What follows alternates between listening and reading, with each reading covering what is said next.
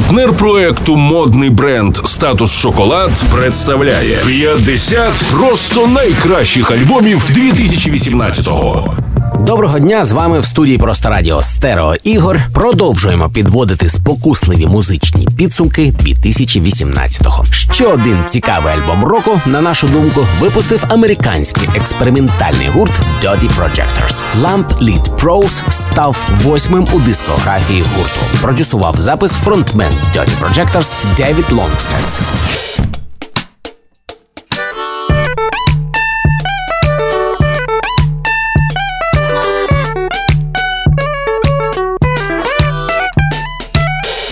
What's up? How's it going? Neo real cheekbone. She is so dreamy. Like she got features on Fellini.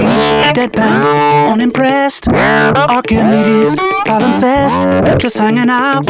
Or Julian Casablancas. She is an epiphany. Of a relay. Just a day. Opens my days like she always knew. Affinity. M-A-D-A-N-A. In all the ways she's a breakthrough. Under the sun, there's nothing new. But she keeps it one on, dragging the shade. She's a breakthrough. It's cold out there.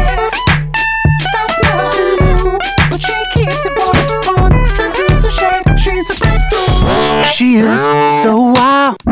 Middle Earth, highbrow. Her line is Pablo. But her color's five, so what about it? Just to review, she will a breakthrough. Nobody stops her, no one can lock her down. She is an epiphany of a electricity. Opens my days like she always